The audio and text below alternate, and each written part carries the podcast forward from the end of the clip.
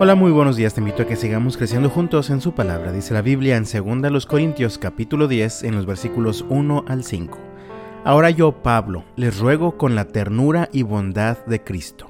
Aunque me doy cuenta de que piensan que soy tímido en persona y valiente solo cuando escribo desde lejos. Pues bien, les suplico ahora para que cuando yo vaya no tenga que ser atrevido con los que piensan que actuamos con intenciones humanas.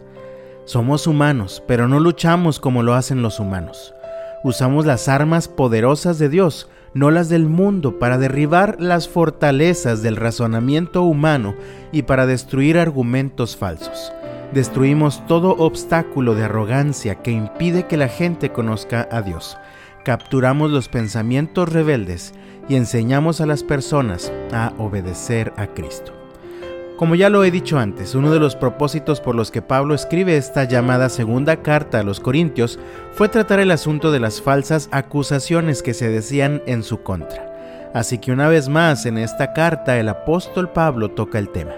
Una de las acusaciones que se decían para desacreditarlo era que en persona era muy tímido y que solo era valiente a la distancia, es decir, por medio de sus cartas. Tal vez decían esto por las palabras tan duras que Pablo había usado en una carta anterior.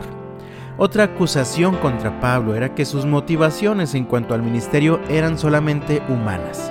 Así que ahora Pablo les pide, parafraseando el texto, les pido de la manera más atenta que se comporten como lo que son, hijos transformados de Dios, para que cuando vaya nuevamente a visitarlos, no tenga que ponerme atrevido con algunos de ustedes. Y entonces Pablo reclama por una evidencia del carácter transformado de los corintios. Todos los que formaban aquella iglesia eran corintios, es decir, habían vivido toda su vida en una cultura en la cual el pecado estaba presente hasta en los más mínimos detalles de su vida, incluyendo las relaciones interpersonales y la forma de resolver sus conflictos y diferencias. Así que Pablo les hace un llamado a reaccionar, haciendo uso de su nueva forma de pensar. Por eso dice el texto en el versículo 3. Somos humanos, pero no luchamos como lo hacen los humanos. Como lo dije hace un momento, ellos eran corintios, pero ahora Cristo había transformado su identidad. Ahora eran de Cristo el Señor había transformado su corazón, su vida había sido renovada, su mente y todo su ser eran ahora guiados por el Espíritu del Señor.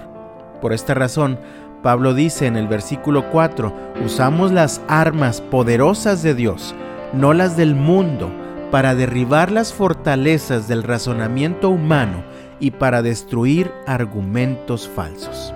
Seguramente los corintios tenían su propio estilo de resolver los conflictos interpersonales, pero ahora ellos debían ser gobernados por el Señor y debían usar las armas espirituales para resolver el conflicto en el que se habían metido con Pablo. Ahora contaban con el poder de Dios obrando a su favor, así que eran totalmente capaces de derribar toda fortaleza carnal y todo lo que estaba llevándoles a caer en chismes, mentiras, difamaciones y calumnias contra Pablo. El poder de Dios en sus vidas era suficiente, como leemos en el versículo 5, para destruir todo obstáculo de arrogancia que impedía que ellos siguieran conociendo a Dios. Termina diciendo este versículo y capturamos los pensamientos rebeldes y enseñamos a las personas a obedecer a Cristo. Sin duda nosotros también tenemos una forma bien conocida y arraigada de resolver nuestros conflictos y diferencias interpersonales.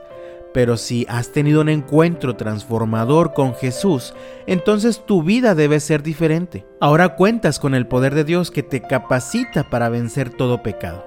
Pero debemos someternos cada día al señorío de Cristo Jesús para que toda nuestra arrogancia y todas nuestras fortalezas carnales sigan siendo derrumbadas, de tal manera que pasemos de una vida caracterizada por la inmoralidad, las pasiones desenfrenadas, los celos, la ira, los pleitos, las divisiones, la hostilidad, los arrebatos de furia, la envidia y otras cosas semejantes, a una vida espiritual que manifiesta el amor, el gozo, la paz, la paciencia, la gentileza, la bondad, la fidelidad, la humildad y el control propio.